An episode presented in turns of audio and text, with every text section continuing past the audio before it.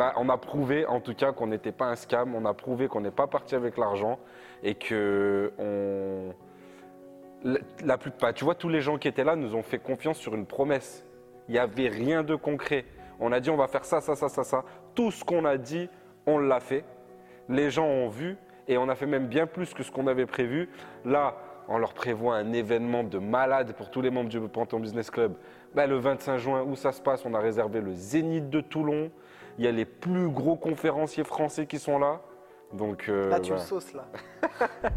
Hello les amis, j'espère que vous allez bien et que vous êtes en super forme. Bienvenue dans une nouvelle interview des gens qui créent l'impossible dans leur vie. Aujourd'hui, on revient sur le lancement du Panthéon Business Club avec Alex et PJ, les fondateurs de Bodytime. On va parler eh bien, du lancement de leur club privé slash NFT, comment ça s'est passé, comment les gens ont analysé, jugé, critiqué et acheté leur club, comment s'est passée la soirée de lancement le cocktail privé à Paris et quelles sont leurs ambitions pour la suite? Une interview sans tabou dans laquelle je vais aller dans les coulisses en détail de ce qui s'est passé pendant le lancement et comment est-ce qu'ils ont réagi à chaque étape. On est parti du coup pour cette interview spéciale PBC avec Alex et PJ. Let's go Flash spécial les amis, le PBC va ouvrir ses portes avec une campagne de marketing le 9 juin. Si vous voulez vous aussi nous rejoindre dans cette aventure incroyable, prendre votre carte de membre pour pouvoir assister à la conférence incroyable qui aura lieu à Toulon fin juin avec Idriss Aberkan, Oussama et moi-même sur scène. Le lien est dans la description juste en dessous. Laissez votre mail pour vous inscrire à la conférence spéciale et pouvoir acheter et rejoindre votre accès au Panthéon Business Club et rejoindre ce club incroyable dont j'ai l'honneur de faire partie. On est parti pour l'interview avec Alex et PJ. Let's go. Hello les amis et bienvenue dans cette nouvelle interview de l'extrême. Vous les avez reconnus avec les beaux, les invincibles, les puissants Alex et PJ de Bodytime. Salut les garçons et merci d'être revenus. eh ben, écoute, merci. merci. On reviendra à chaque fois que tu vous feras une présentation comme ça. P- Voilà, quand il y a une petite éloge comme ça, euh, on, on se fait kiffer, on se fait mousser. Alors aujourd'hui, euh, un sujet euh, intéressant qui, je pense, va vous captiver, vous tous qui êtes derrière vos euh, écrans et vos oreillettes. Il n'y a pas longtemps, on a suivi du coup le lancement de, du NFT, hein, du Panthéon Business Club, le business club porté notamment par Alex et PJ.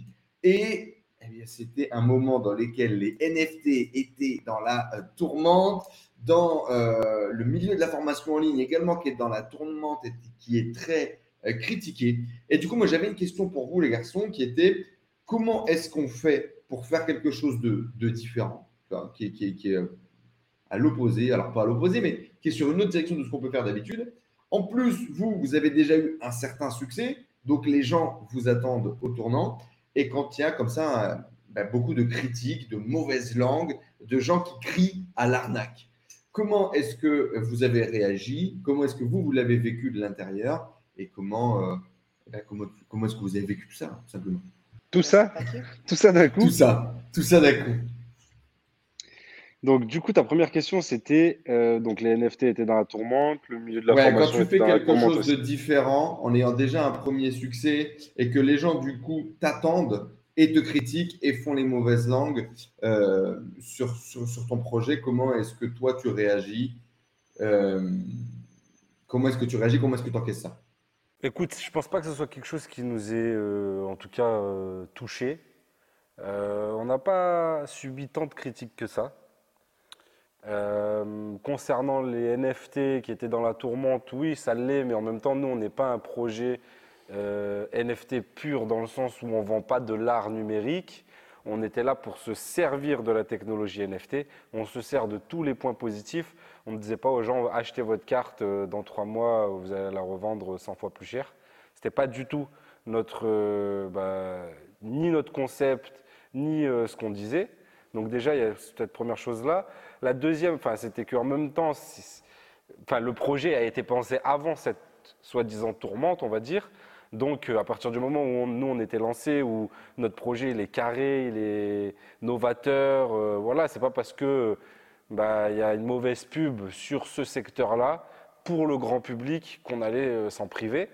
Et la deuxième chose, c'est le, milieu de la formation qui était dans la tourmente. Alors, tu vois, tu, me l'apprends parce que Je ne le savais pas, en tout cas, maintenant, oui, j'en ai entendu parler, mais je ne savais pas à ce moment-là. Et, euh, et nous, plus qu'un qu'un club de formation, c'est un club d'entrepreneurs, où la formation est un des axes sur lesquels euh, se reposent les, les entrepreneurs pour acquérir euh, bah, du savoir, moins faire d'erreurs, etc. Mais y a, c'est un tout.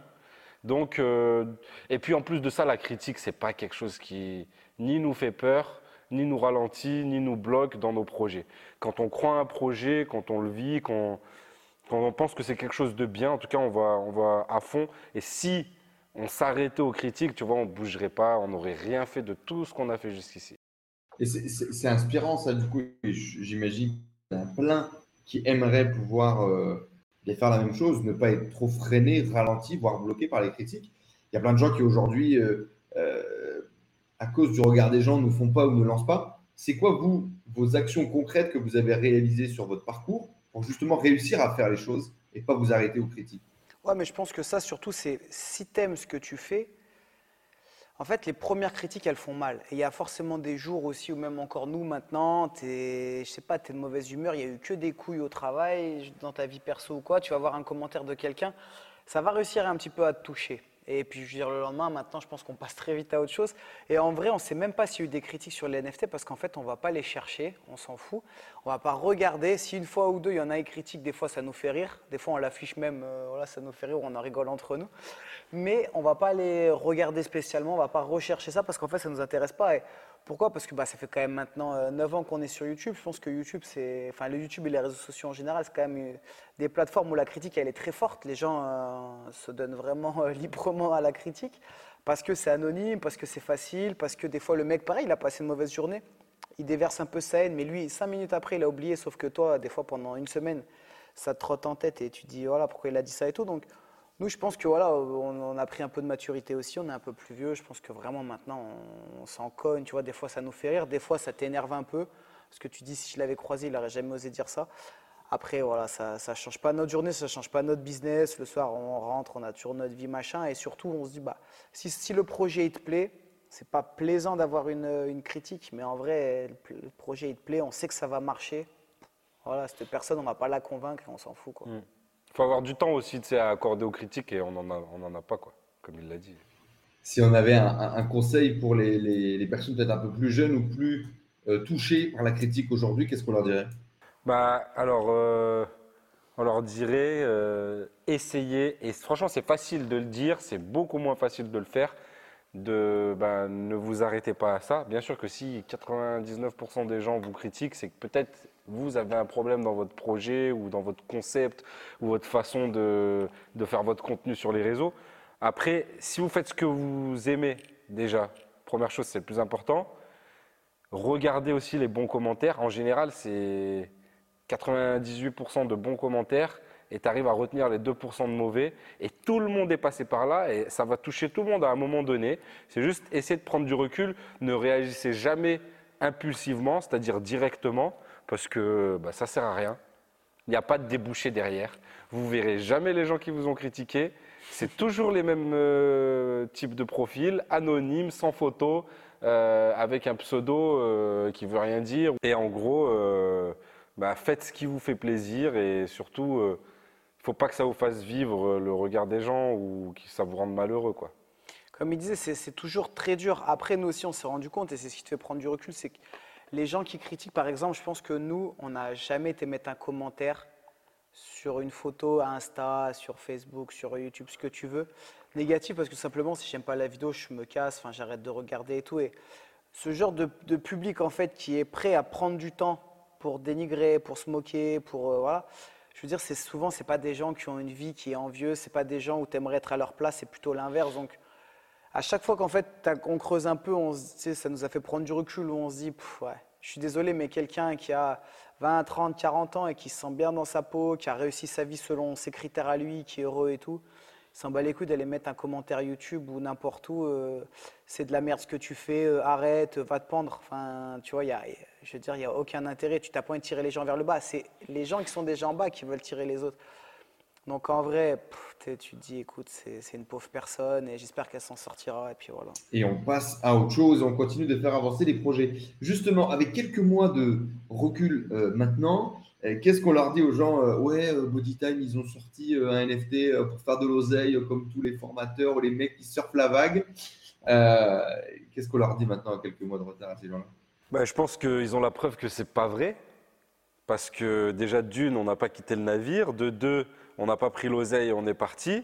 De trois, on en a investi plus qu'on en a gagné et on continue à faire vivre le club, on continue à prévoir des gros événements parce qu'on y croit, parce qu'on sait euh, la valeur qu'a ce club, parce que les gens qui sont dedans bah, kiffent, qu'il y a des projets qui se concrétisent, qu'il y a des gens qui font des plus-values, que voilà, tous ceux qui sont, bah, tu étais présent euh, la première soirée d'inauguration, tu as bien vu l'enthousiasme des gens, la salle était pleine, c'était la folie. On a discuté business, on a discuté mindset, lifestyle. Donc, euh, bah, on a prouvé en tout cas qu'on n'était pas un scam, on a prouvé qu'on n'est pas parti avec l'argent et que on. La, plupart, tu vois, tous les gens qui étaient là nous ont fait confiance sur une promesse. Il n'y avait rien de concret. On a dit on va faire ça, ça, ça, ça, ça. Tout ce qu'on a dit, on l'a fait. Les gens ont vu et on a fait même bien plus que ce qu'on avait prévu. Là, on leur prévoit un événement de malade pour tous les membres du Panthéon Business Club. Ben, le 25 juin, où ça se passe, on a réservé le Zénith de Toulon. Il y a les plus gros conférenciers français qui sont là.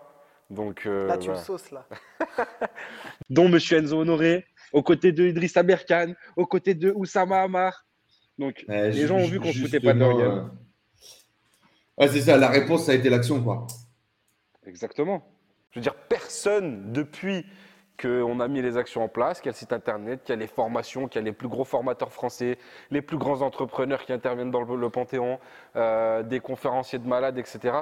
Qui peut venir critiquer? Qui peut venir dire qu'on n'a pas euh, bah, rempli en tout cas notre mission? Personne. Et, et surtout, on a fait plus que ce qui était prévu et on prévoit encore énormément. Et comme il l'a dit Alex, on n'a pas fait de l'argent là sur du court terme, contrairement à plein de projets NFT, mais bien sûr sur du long terme, on y voit aussi nous un intérêt. On veut faire de l'argent avec ce Panthéon parce que, je veux dire, on peut faire fructifier aussi ce qu'on gagne. Bien sûr que les événements, il y aura aussi des upsells et tout, et que ça va nous permettre aussi de, financer parce qu'on est parti pour, pas mal d'années. Et donc, je veux dire, il faut aussi forcément que, le club y vive. Bien sûr que nous, on veut se rémunérer aussi. Bien sûr que s'il y a une entreprise dedans qu'on sent intéressante et qui émerge, eh ben, on va investir dessus et potentiellement, en fait, tel un incubateur, on ne sait pas, il y a peut-être une société, demain elle fera 50 euh, millions, elle vaudra 100 millions, 200 000 revendus, bah, bien sûr que nous on va profiter, on va prendre des millions, mais et on l'espère, comme on disait, va en faire une licorne, tu vois, une licorne qui émerge du PBC, c'est-à-dire une capitalisation d'un milliard. Je veux dire, mais en France, limite, on est obligé de s'excuser de vouloir faire de l'oseille aussi. Bah non, bien sûr que nous aussi, on y voit un intérêt. Ce qui nous drive, ce qui nous motive, c'est d'abord, c'est de créer un club d'entrepreneurs, c'était aider les gens à acquérir une liberté financière, une éducation financière et tout. Mais bien sûr que derrière aussi, il faut qu'on gagne notre vie. Bien sûr qu'aussi, on a une famille, qu'on a envie aussi. Voilà, on a, plein d'autres activités aussi qui nous rapportent de l'argent. Et si on peut consacrer autant de temps, c'est aussi parce qu'on y croit et qu'on se dit sur du moyen à long terme, ça va être aussi rentable pour nous. C'est pas du bénévolat, mais c'est win-win. Limite, il faut s'excuser de dire peut-être moi je vais faire 1, 2, 3 millions, mais qu'est-ce que tu t'en fous si toi tu en as fait autant? Enfin, L'idée c'est que tout le monde se tire vers l'eau et tout le monde gagne de l'argent dans ce club. C'est pas et c'est pour ça que c'est pas un scam, c'est pas nous on fait de l'argent sur le dos des autres, c'est pas vous, on va vous aider et nous on gagne rien. Non, c'est win-win. Faut que tout le monde, si on veut que ça dure sur du long terme, il faut que tout le monde y gagne. Alors justement, avant qu'on revienne un peu sur les résultats chiffrés des lancements et des coulisses euh, de ce premier euh, lancement, euh, est-ce qu'on peut reposer un peu la, vision, les objectifs? Et justement, est-ce que votre vision elle a changé depuis bah, C'est quoi C'est pratiquement six mois, je pense qu'on en a parlé maintenant. Est-ce que ça a bougé un peu? Ça fait cinq mois. Non, je pense que nous, on avait vraiment une vision long terme. On savait où on voulait aller. Et euh, je ne sais pas si toi, tu, seras d'accord, mais je trouve qu'on n'a pas vraiment changé. On sait toujours qu'on veut rajouter encore des formations dedans. On veut les compléter de plus en plus. On en a pas mal qui sont en cours de tournage ou de montage. Et vraiment, on veut encore faire grossir tout ça. On veut faire des événements de plus en plus gros, de plus en plus impressionnants. Mais direct, on a mis la, la barre très haute parce qu'on a attaqué avec le Zénith, le premier séminaire. Donc, voilà, on ne pourra pas aller bien plus haut. Il n'y a que le Stade de France, je pense, et ce ne sera pas pour tout de suite. Mais voilà, donc. Qui sait? Ouais. Mais voilà, ce que je veux dire, c'est que tout de suite, on savait en fait exactement ce qu'on voulait, on avait planifié, on sait, on sait déjà ce qu'on va faire sur 2023. Les événements, c'est à peu près les lieux sur 2023. Enfin voilà, je veux dire, nous, c'était vraiment du long terme. Et, Et, euh, non, ça n'a pas bougé. Et donc, du coup, l'objectif de rassembler tous les meilleurs entrepreneurs euh, de France, de les inspirer, de les motiver, de les faire connecter et collaborer euh, entre eux. en effet, la barre a été haute. La première soirée à Paris, j'allais dire Porte-Maillot, mais oui, c'est ça, mais ça s'appelle pas Porte-Maillot. La boîte, elle s'appelle comment déjà? C'était au Palais des Congrès. Palais Maillot. Au Palais des Congrès, Palais Maillot, exactement. Au Palais Maillot à Paris, plus de 250 personnes selon la police. C'était vraiment un événement du lourd. Euh, plein de gens euh, influents, que ce soit dans le business ou euh, sur les réseaux sociaux, et bien évidemment les membres du PBC qui se languissent pratiquement de toutes les conversations, photos, partages qu'ils peuvent, qu'ils peuvent avoir. Des gens déjà qui ont créé des amitiés, des business. Qu'est-ce que ça vous fait, vous, de voir un peu le résultat de votre travail sans vraiment être là. Je vous en parlais, je crois, quand on s'est vu au PPC, c'est ce truc de, tu tu t'en rends pas compte, toi, tu as balancé ton idée, tu as ta grande vision de ouf, tu es excité comme un malade, mais quand tu vois des gens de à l'autre bout de la France qui rejoignent ton projet et qui le rendent réel et qui potentiellement font évoluer, transforment leur vie grâce à ça, qu'est-ce que ça vous fait? En fait, c'était pas une surprise dans le sens où ben, on sait ce qui se passe dans le PBC, on sait ce qui se passe parce qu'il y a le Discord, parce que on échange, ben, on voit les gens qui échangent tous les jours, qui nous expliquent, on sait d'où ils viennent, qu'est-ce qu'ils font, dans quel business ils sont, etc. Mais de le voir euh, de manière concrète, de parler physiquement à des gens, c'est ça, c'est toujours un effet euh, ben, ultra boostant. Nous, on est très reconnaissants en tout cas. Autant je pense qu'eux le sont parce que ça nous, ça nous donne un maximum de force. C'est vraiment le genre d'événement qui te pousse à te dépasser. Bah déjà, d'une, tu veux pas décevoir les gens. De deux, bah, ils sont fiers de toi, donc tu as envie de faire encore mieux. Et c'est réciproque. Tu vois, nous, on avait mis un dress code, il y avait un thème de soirée, tout le monde était très classe. C'était. Enfin, il y avait une bonne ambiance, mais on pouvait discuter, c'était sérieux, c'était voilà, c'était pas, on n'était pas en boîte de nuit, même si on a passé une très bonne soirée, qu'il y avait à manger, à boire, qu'il y avait des cocktails, que voilà, c'était la, fête. Mais une fête, en tout cas, une fête euh, business où les gens viennent se faire des connexions, ils viennent de toute la France, ils ont des idées, ils n'hésitent pas à en parler, ils savent qu'ils sont là pour ça. En fait, c'est ça qui est bien. Quand tu vas faire la. Enfin, moi, j'ai déjà fait des, réunions un peu d'entrepreneurs, tout ça, c'est les mecs qui viennent chercher un client pour. Euh, Ouais. Euh, je sais pas, tu vois, euh, je donne un exemple pour leur boulangerie ou pour leur carrosserie ou. Là, c'est différent. C'est des gens qui ont tous une grosse vision, qui ont tous une grosse motivation, de grandes ambitions, qui pour beaucoup sont au début de leur euh, de l'entrepreneuriat, tu vois. Ils sont en tout cas, mais en tout cas, les idées fusent. les profils sont incroyables et, et franchement, de, de, voir ça et de le faire physiquement, ça a toujours un effet incroyable. Quoi. Et je pense autant sur nous que sur eux. Et juste pour préciser, donc en fait, ça, comme tu avais dit, on avait une vision large et on savait. Il l'a dit, Alex, au départ, les gens, ils nous ont suivis sur des promesses, même s'ils savaient qu'on allait les tenir. Tu as toujours une part d'incertitude. Et donc, on a dit, ce premier cocktail, il sera réservé uniquement pardon, aux 500 premiers inscrits. C'est-à-dire que c'était voilà, les 500 premiers qui rejoignaient le Panthéon Business Club. Donc, ça s'est joué en l'espace d'une heure, je crois, un truc comme ça, quand on a, quand on a ouvert les, ventes. Voilà, les, 500 en fait, premiers inscrits en une heure, moins forcément, nous on a nos cartes, etc. Donc on va dire voilà, un peu plus de 400 personnes qui pouvaient venir. Donc il y a quand même une grosse majorité qui est venue, sachant qu'on a vendu dans toute la France, il y en a même qui sont au Québec. Euh, voilà. Et le but, c'était vraiment juste un cocktail pour les remercier. C'était histoire de se rencontrer. C'était voilà, le premier événement, on va dire, vraiment avec ces 500 premiers. La différence avec les événements suivants, c'est que là, vraiment, maintenant, il y a des séminaires, comme on l'a dit tout à l'heure. Et là, tu plus ce côté aussi formation, plus réseautage, formation, plus cocktail. Là, c'était vraiment juste le côté cocktail. Et il y avait une part un peu voilà, pour les remercier nous avoir fait confiance et leur montrer qu'ils bah, ont été là pour nous, on est là aussi pour eux. Et, voilà. Justement, vous avez mis la barre plus que très haute après cette première soirée euh, euh, haute en couleur en Champagne euh, au Palais des Congrès. Vous avez annoncé Toulon, Zénith, au moins 1500 personnes avec des invités incroyables, Idriss Aberkan, Oussama Hamar.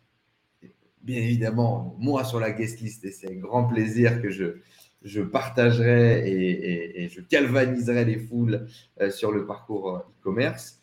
Mais vous avez mis la barre plus que haute avec euh, bah, des entrepreneurs conférenciers, les plus demandés du moment, parfois même dans les feux des projecteurs en ce moment. c'est la vision? On, prend les meilleurs, on fait les meilleurs et on, on donne tout ce qu'on peut Encore une fois, on n'écoute pas les critiques, on prend les meilleurs dans leur domaine, on prend les gens qui ont le plus à apporter à des jeunes entrepreneurs, à ceux qui veulent monter des business, à ceux qui veulent développer leur mindset, qui veulent euh, s'affranchir un peu de, bah, de toutes les cases dans lesquelles on nous a mises. Et pour nous, en tout cas, c'était le meilleur choix pour ce premier événement. Exactement, il faut faire la part des choses. Et on veut le meilleur dans un domaine. C'est pour ça aussi que dans la formation, à chaque fois, on allait prendre une personne et un domaine bien précis. On a Théophile Hélier, euh, par exemple, en tant que formateur. Il fait de l'immobilier, on ne l'a pas pris sur l'immobilier, on préfère avoir un Christopher Van Gogh. Alors vraiment quelqu'un de spécialisé sur chaque domaine pour avoir vraiment les pointures. Et après, on ne regarde pas ce qu'il fait à côté. Ce n'est pas que ça ne nous intéresse pas. Bien sûr qu'une personne, c'est une entité, mais je veux dire, tant que, tant que voilà, nous, on a des choses à apprendre et des choses à prendre parmi les meilleurs, après, ce qu'il a fait à côté, ça ne nous regarde pas. Par exemple, je sais que Oussama Hamar, il, est en difficulté par rapport à son ancienne société. Déjà, il n'y a rien verrer. Et puis surtout, ça ne nous regarde pas. Ça reste le numéro un dans ce qu'il fait. Et nous, on veut avoir les numéros un dans chaque domaine. Après, comme moi, je prends souvent l'exemple, mais Elon Musk, je pense que tout le monde le kiffe sur plein de domaines. Il a plein de domaines dans sa vie de tous les jours, notamment sa vie personnelle. Moi, d'un point de vue perso, ne me fait pas du tout rêver. Euh, comment il a géré sa famille, etc. Ça n'empêche pas que d'un point de vue business, c'est un génie. Il a révolutionné plein de choses, qu'on aime ou qu'on n'aime pas. Il a révolutionné le milieu de l'automobile, l'aérospatial, etc. Donc, tu prends ce que tu as à apprendre et après, le reste, tu laisses, tu t'en fous. Le but, c'est pas d'être comme lui. Le but, c'est de prendre ce qui, là où il est le meilleur et le reste, tu laisses. Ça vous fait pas flipper de faire un événement aussi gros euh, Zénith, le volume de personnes. Euh, alors, vous n'êtes pas des, enfants dans la création. Comment? C'est toi qui flippes. alors, moi, je ne flippe pas du tout. Je suis excité comme un malade. Ah, Par bah, contre, euh, me lancer. en gros, le, business club naît à peine et vous partez et vous mettez déjà le top du top. Est-ce que c'est parce que dès le départ, c'est la vision, c'est ce qu'il faut faire, on met les moyens, on ne réfléchit pas et on y va, et vous n'avez même pas réfléchi? Parce que tu sais, tu as plein de gens, ils vont se lancer dans les conférences, ils vont faire 50 personnes, puis 100 personnes, puis 200 personnes, puis 500 personnes. Vous, dès le début, on n'a même pas réfléchi, on a, directement euh, fait la, ligne d'arrivée, tu vois ce que je veux dire? Ben, On pense qu'en tout cas, c'est un événement qui est, qui est à la hauteur du club, dans le sens où c'est pas pour nous faire mousser ou quoi que ce soit, tu vois, mais je pense qu'on a quelque chose de novateur, on a quelque chose qui s'est jamais fait. Pour ça, il faut voir grand. On a toujours vu grand. On prend un zénith parce qu'il va y avoir du monde, parce qu'il y a beaucoup de membres, parce qu'on ne veut pas qu'il y ait un seul membre bah, qui soit mis de côté et qui ne puisse pas assister à la conférence. Il nous fallait un grand endroit, un endroit aussi prestigieux, parce qu'on a des invités de marque et que, et que voilà, si on veut tous, tu vois, c'est comme la soirée qu'on a fait, on aurait pu la faire aussi dans une boîte euh, où la, contenance était, euh, tu vois, on pouvait prendre le même nombre de personnes, tout ça, mais il n'y aurait pas eu la même ambiance, le même feeling et le même cachet, tu vois. Et, du coup, euh, je pense que c'est un, il faut faire des événements à la hauteur de nos ambitions. Nos ambitions, c'est de créer le club d'entrepreneurs 3.0, le meilleur club d'entrepreneurs en France, le club où faut être si tu veux lancer un business, si tu veux développer ton business, si tu veux euh, trouver des partenaires, des investisseurs, etc. Donc euh, voilà, si tu veux acquérir un max de savoir, diversifier tes revenus, c'est dans le PBC. Et le PBC, il se doit d'avoir des lieux prestigieux avec des intervenants de qualité. Et donc, ces leaders ne tremblent pas, aucun stress, pas de problème. On fait les investissements, on envoie la mousse et on se démerde pour que ça fonctionne. C'est ça? En fait, on a, c'est un peu facile, mais on est tellement persuadé du succès qu'en fait, on n'a pas de stress parce qu'on sait que ça va marcher. Et comme il l'a dit, on voulait faire les, choses en grand, pas par prétention quoi que ce soit, mais parce qu'on pense que c'est ce qui est mérité pour, pour le Panthéon. Et le lancement nous l'a prouvé, ce premier cocktail nous l'a prouvé, et tous les, gens répondent présents. Donc, euh, franchement, on n'a pas de stress. Non, c'est plutôt, on a plutôt hâte, on a envie de montrer un peu aux gens ce que c'est et peut-être euh, convertir un peu ceux qui étaient un petit peu réfractaires à dire est-ce que ça va marcher, est-ce que c'est sur du long terme. Là, comme tu l'as dit, mais je une conférence de ce niveau-là, ça coûte généralement juste l'entrée coûte le prix de nous, notre carte NFT, de l'accès au Panthéon Business Club. Souvent, c'est juste l'entrée pour un séminaire.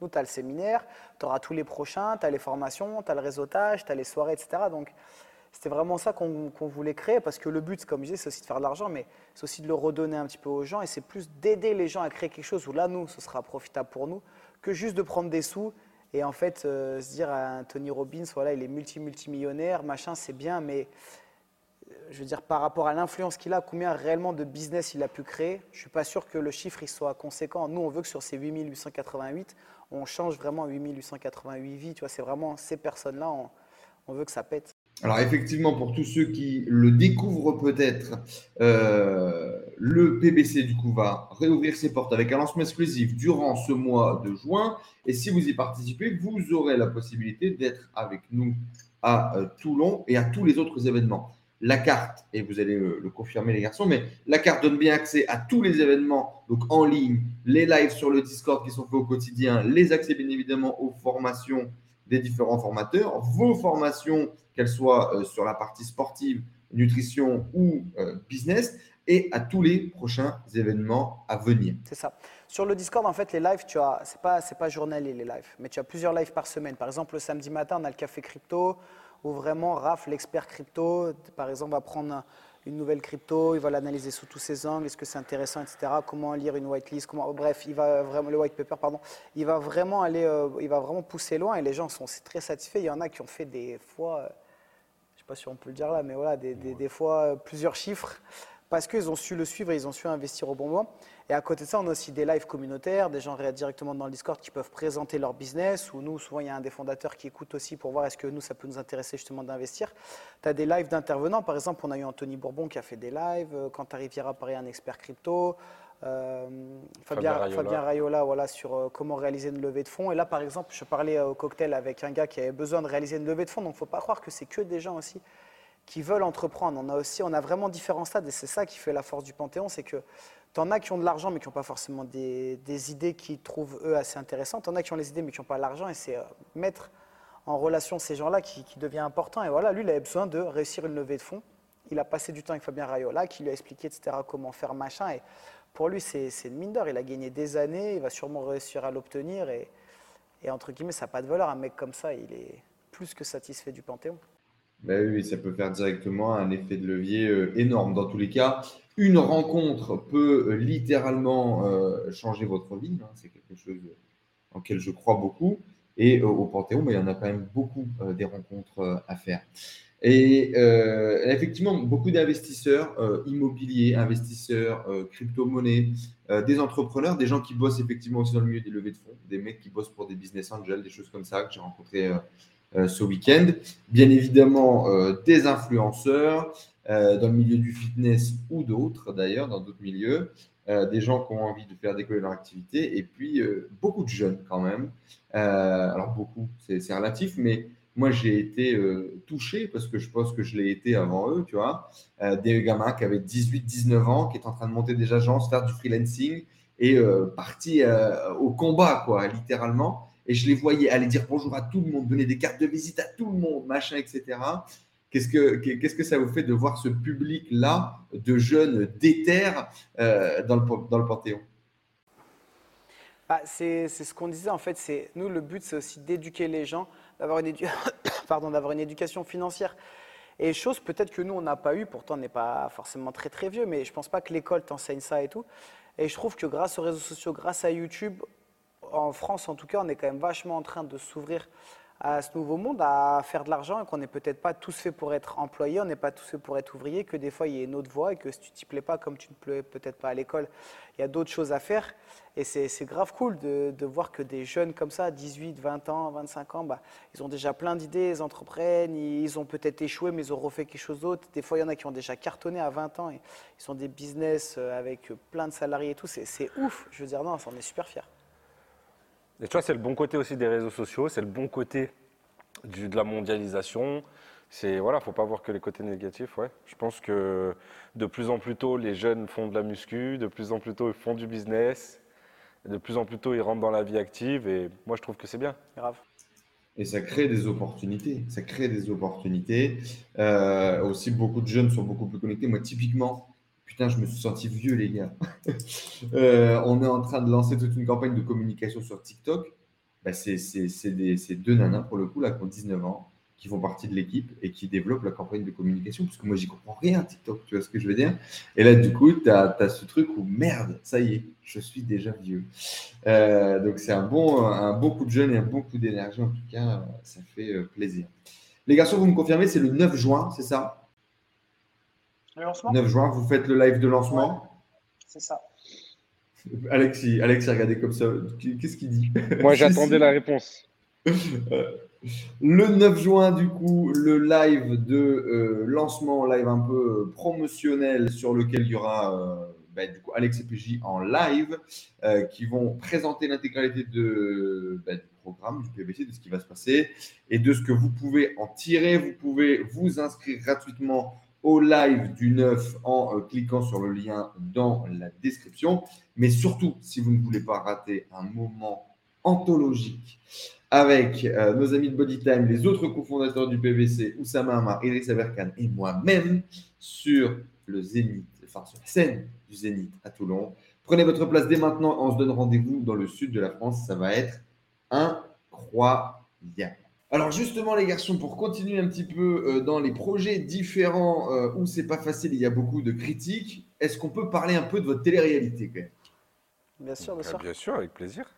Vous vous êtes lancé un projet de malade, vous l'avez annoncé sur votre chaîne YouTube, plus de 200 000 euros d'investissement pour faire la première télé-réalité 100% bah, auto, auto promue. Voilà, on, a- on en a bien plus. On en a bien plus de 200, ouais. Ah ouais, c'est la, la note, euh, la note à monter Bah, ça continue de monter. ouais. Il y a des choses qui n'étaient pas prévues. De, voilà, les épisodes durent plus longtemps que prévu. Il y a plus d'épisodes que prévu aussi. Donc euh, voilà, tout ce qui est la partie montage, post-prod, réal, et bah, ça, ça- les- les prix- Alors parlez-nous un peu justement de la partie business pour le coup de cette euh, télé-réalité. On en est maintenant quoi, la moitié de la publication si je dis pas de bêtises? Deux tiers. Ouais, deux tiers, Deux tiers. Est-ce que vous êtes fiers déjà? Est-ce que vous êtes content du projet? Oui, bien sûr. bien sûr. On est fiers du projet, on est fiers de ce qu'on a pu produire, du rendu, euh, de l'accueil des gens, en tout cas l'accueil que les gens ont fait à ce programme-là. Euh, les gens sont pris, ceux qui ont commencé à regarder sont pris, ils vont jusqu'au bout. Là, on, bah, c'est de plus, on arrive sur les deux tiers de l'émission et ça continue à augmenter tous les jours. Il y a de plus en plus de gens qui regardent. Et, en live, parce que tu sais qu'il y a les, à 17h50, ça sort en live, et puis après, en première, voilà, et puis après, c'est disponible. Donc, euh, on est très content, très satisfait. Après, si tu veux qu'on parle du business model, de ce qu'on a envisagé pour la suite, parce que clairement, c'est pas rentable du tout. Euh, toi qui fais des vidéos sur YouTube, tu te rends bien compte que si on veut rentabiliser euh, 230, 240 000 euros, euh, il faut faire euh, des millions et des millions de vues. En gros, c'est à peu près, il faudrait faire euh, 250, 300 millions de vues, quoi. Ouais, ouais. Ça veut dire 10 millions de vues par épisode. Voilà. En monétisation directe et puis euh, ou pas en, en vente de programmes derrière pour, pour, pour pouvoir Bien sûr rentabiliser. que- Voilà. Nous, derrière le deuxième point, bien sûr, c'était aussi montrer nos programmes et faire vendre. Après, tant qu'il n'y a pas eu les transformations, transformations finales, on ne sait pas forcément.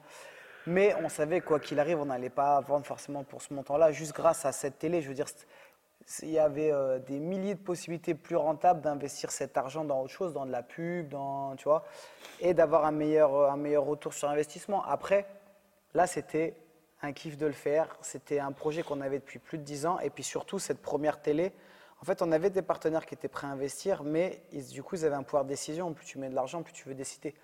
Nous, on avait un peu de mal avec ça et tout. On voulait vraiment se l'autoproduire, on voulait vraiment être les seuls décisionnaires, on voulait faire exactement comme on voulait. Et maintenant, une fois qu'elle sera sortie, on pourra décider, peut-être aller voir des producteurs, des, boîtes et tout qui sont prêtes à mettre de l'argent. Et là, dans ce cas-là, on pourra discuter, mais c'est notre bébé, c'est notre projet. Ce sera beaucoup plus facile de dire, regardez, nous, on a fait ça comme ça, on est ouvert à changer de... Voilà, on est ouvert à changer, pour changer deux, trois choses, mais d'une manière générale, voilà, si ça vous plaît, on refait la même chose, on fait comme ça, on adapte ça à ça si vous voulez, mais voilà, c'est notre truc, faites-nous confiance. C'est très compliqué d'aller voir quelqu'un et lui dire mettez 250, 300 000 euros, vous inquiétez pas, ça va bien se passer. Enfin, tu vois, même si des gens ont de l'argent, tu as envie de voir le résultat. Là, au moins, on a un truc à leur montrer. Et dès le début, on savait donc justement, que, comme il a dit, que ça allait pas être rentable, mais que c'était un investissement pour le futur, soit pour proposer à une plateforme, soit pour euh, reproduire une saison 2 sur YouTube. Parce qu'en tout cas, nous, c'est les plateformes qu'on préfère. C'est soit les vidéos à la demande, soit, soit Netflix, Amazon Prime, tout ça, soit YouTube. C'est ce qu'on préfère. On ne croit pas trop à ce type de programme euh, à la télé. Parce que la télé n'inno- n'innove pas, en tout cas euh, dans ce secteur-là. Ils font que des, ils reprennent que des émissions qui marchent à l'étranger. Ils rachètent que des licences, euh, voilà. Alors soit qu'ils vont sous-titrer, soit, enfin doubler, soit qu'ils vont refaire en France en copiant euh, à 100% un concept déjà existant qui a marché ailleurs. Donc la télé française ne prend pas ce genre de risque-là. Et, et voilà, donc nous, c'était un investissement, comme il l'a dit, c'était un kiff. Et c'était un investissement pour le futur, pour la saison 2, saison 3. Et on voulait prouver, montrer ce qu'on était capable de faire. Et ça faisait 10 piges qu'on avait cette idée en tête. Il fallait qu'on le fasse parce que il y a le business, mais il y a aussi l'accomplissement personnel. euh, le- tu vois, on veut pas avoir de regrets, on veut faire ce qui nous fait plaisir. Et c'était une aventure de fou. Mais encore une fois, euh, encore une fois, pour moi, c'est hyper inspirant parce que euh, eh ben, vous mettez au ligne, vous prenez les risques, vous allez jouer votre truc en, mode. euh, alors, je ne sais pas si on va prouver au monde ou à soi-même, mais en tout cas, on, va au bout du projet euh, et, vous prenez euh, full risque sur vous en se disant euh, ça va marcher, on va y aller. Mais encore une fois, tu vois, que ce soit ça, que ce soit le Zénith, que ce soit. Je pense pas qu'à un moment donné, on ait eu la moindre pression ou le moindre trac ou quoi que ce soit, tu vois. C'est juste après, tu as des attentes, tu as des déceptions ou tu es satisfait, tu vois. Mais euh, c'est pas des choses euh, qui nous font flipper, quoi. Bon, c'est quoi les petits sujets euh, C'est juste pour moi, à mon avis, pour, euh, qui suit la télé-réalité? Qu'est-ce qu'on n'a pas vu là, qui s'est passé en off? Qui- Qu'est-ce qu'on n'a pas vu qui s'est Franchement, passé tu vas voir, ça, c'est c'est riche en rebondissements. Hein. C'est fou. Là, hein c'est c'est filmé ou c'est pas filmé là? On est filmé. Ah, ok, ok. Oui, tout s'est très bien passé. Non, mais tu vas voir que même artistiquement, ils ont produit un truc, euh, je pense, qui va faire, euh, qui va faire parler les gens. En bien ou en mal, je sais pas, mais ça va faire beaucoup parler les gens. Il va y avoir les transfos finales qui sont incroyables. Je pense que le dernier épisode, il en fera pleurer pas mal. Ouais, l'avant-dernier même. L'avant-dernier aussi, mais je trouve que, en fait, ce qui est bien, c'est que je pense que on avait pris des candidats quand même qui étaient attachants pour la plupart et que du coup, bah, quand tu regardes, tu vois, tu t'attaches petit à petit aux personnes. C'est pour ça aussi que les premiers épisodes, c'est toujours un peu dur, tu les découvres et petit à petit, tu te mets à t'attacher. Même eux, entre eux, je veux dire, à la fin, tu verras, mais quand c'est le moment de se séparer, euh, tu sens que vraiment, ils n'ont pas envie et tout. C'était dur. Ils ont quand même vécu un mois en autarcie comme ça, on n'était que entre nous. Donc, euh, non, je trouve qu'à la fin, le fait de regarder, je veux dire, forcément, on a déjà vu les épisodes, bah, je veux dire, tu as l'impression de faire partie un peu de, de ce groupe-là et, et je trouve que tu finis sur une bonne note, tu vois. Mais je trouve que dans cette dernière partie, justement, c'est enfin, là où il y a le meilleur contenu. Pour moi, en tout cas. Ouais, parce que tu les connais, eux, ils se connaissent, ils sont un peu plus à l'aise, ils pensent un peu moins à se dire, ah, il y a des caméras, ils s'en foutent, ils sont, ils sont eux-mêmes. Les premiers épisodes, peut- peut-être, tu as toujours une partie un peu plus sur la retenue, tu te dis, ah, ça va être filmé et tout. Après, en vrai, tu es vraiment toi-même. Tu révèles ta vraie personnalité. Ouais, quand les, quand les... Effectivement, tu peux tenir une semaine, mais tu peux pas tenir euh, un mois euh, à essayer de faire attention à tout. Euh, et qu'est-ce que ça fait d'être un peu aux commandes du coup de, ce, bah, de l'émission, d'être un peu la voix de Secret Story, tu vois, d'être les boss derrière le truc. Ça vous a fait quoi, vous, d'avoir ce rôle à la fois hybride, parce que vous êtes là, vous vivez avec eux, et en même temps, vous prenez de la distance pour les laisser vivre? Alors, déjà, bon, on a. Ça fait très prétentieux, mais être aux commandes, on a quand même l'habitude. Dans tous les projets qu'on fait, on y est, tu vois. Enfin, on est très rarement, on a très rarement travaillé pour des gens qui produisaient des choses ou qui réalisaient des choses pour, euh, pour d'autres personnes ou quoi que ce soit, tu vois. Ou alors, à chaque fois, c'est dans notre domaine de prédilection, la muscu, et alors, dans ce cas-là, ben, on n'a pas de problème parce que, ouais, ben, c'est notre truc, tu vois. Et la deuxième chose, il faut savoir qu'il y avait un réalisateur. Donc le réalisateur gérait toute son équipe. Bien sûr que nous, on avait notre mot à dire, que quand il y avait quelque chose qui ne nous plaisait pas, ben, on le disait, ou il y avait un truc qu'on voulait changer, on le disait, etc. On avait au préalable une vision euh, de la télé, on avait tout mis par écrit, on voulait euh, ben, tel type d'épreuve. Les épreuves, c'est tout nous qui avons trouvé. En fait, tout a été préparé à l'avance. Euh, nous, on a pensé, surtout avec PJ, et ça a été préparé par les filles, Yasmine et Lisa. Et donc, en fait, quand on est arrivé là-bas, même s'il y avait beaucoup, beaucoup de choses à faire, beaucoup d'imprévus, beaucoup de trucs à régler, des problèmes à régler, nous, on était là-bas surtout pour régler, ré- régler pardon, les problèmes un peu logistiques. Après, ce qui est de la réalisation, il y avait un réalisateur. Donc, C'est quoi l'équipe qui a Ouais, C'est quoi l'équipe qui a derrière pour qu'on se rende compte pour Ce qu'il faut dire là-bas, c'est que sur place, il y avait 12 candidats, au début en tout cas. Parce que tu as vu l'épisode récemment, donc qui- qui- on a terminé à l'épisode. 11. Donc, pour 12 candidats, il y avait 18 personnes autour. Donc c'est-à-dire que tu fais x 1,5, c'est-à-dire qu'à chaque fois que tu as un candidat, et ça c'est sans compter euh, les femmes de ménage, euh, voilà, les, les personnes du domaine. Donc Ceux qui gèrent la, la- la piscine. voilà, le- l'homme de- l'homme un peu à tout faire, les femmes de ménage et tout. Donc en gros, juste ça, c'est-à-dire que tu avais la partie réalisation, où tu avais déjà euh, quatre cadreurs, deux ingé une assistante qui aidait aussi de temps en temps au cadrage, et le réal qui était là un peu pour avoir une vision, vision d'ensemble. Donc rien que déjà, ils étaient huit. Nous, donc, comme disait Yasmine et Lisa, c'est des personnes en fait qui bossent avec nous euh, chez Bodytime. Et donc là, vraiment, elles étaient là-bas sur place aussi responsables. Et nous, je pense qu'il y a une chose qu'on fait bien, c'est qu'on autorise et on apprécie déléguer. On fait confiance aux gens, bien sûr, quand on sent que les gens sont compétents, mais on fait confiance. Après, s'il y a un problème, on va discuter, on va regarder qui est en faute, qu'est-ce qui s'est passé, pourquoi et tout. Mais de premier abord, quand même, on fait confiance. On a des grosses attentes, bien sûr. On mettait un gros billet, donc on a des attentes sur tout le monde. Mais on fait confiance et je pense que les gens qui aiment ça, bah, je veux dire, c'est agréable de bosser comme ça. Et après, donc, il y avait deux cuisiniers, enfin un cuisinier et on va dire son assistant. Ou, voilà, Tarek et son assistant euh, Sébastien, du coup, c'est ça? Bastien. Voilà, Bastien. Bastien. Et au début, c'était, au début, c'était sa, sa copine à Tarek qui est venue, donc ils ont fait euh, moitié-moitié. Euh, donc voilà, il y avait deux en cuisine, il y avait euh, deux journalistes. C'est-à-dire que sur place, tu as toujours deux qui écoutent tout, qui prennent des notes, qui. euh, En fait, tu ils vois. écrivent le déroulement de la journée, ce qui s'est passé à telle heure, euh, un tel a dit ça à lui, tous les événements marquants, pour pouvoir leur reposer des questions en ITV. Parce que tu vois, quand ils parlent euh, en ITV, c'est bah, le soir même de la journée, ou parfois même le lendemain ou le surlendemain, bah, on va leur poser des questions. Quand il s'est passé ci, quand il s'est passé ça, comment tu l'as vécu? Et c'est pour ça que tu arrives à avoir des réactions des candidats euh, aux Et c'est tous les jours, du coup, le, le- ce passage interview un peu Ce passage confessionnel? Ouais, c'est à peu, à peu près tous les jours. Après, techniquement, il y a des jours où ça n'a pas été possible, donc euh, ils ont dû euh, réagir sur deux jours ou peut-être même une fois trois jours. Mais en général, on essaie que ce soit proche. Il faut savoir que maintenant, les émissions de télé, les gros, certaines grosses émissions de télé, ils font toutes les ITV à la fin, par exemple. Pour une question Ah oui. de budget, de rentabilité, etc. Ouais, ça fait un petit peu Nous, on- plus organisé, là, du coup.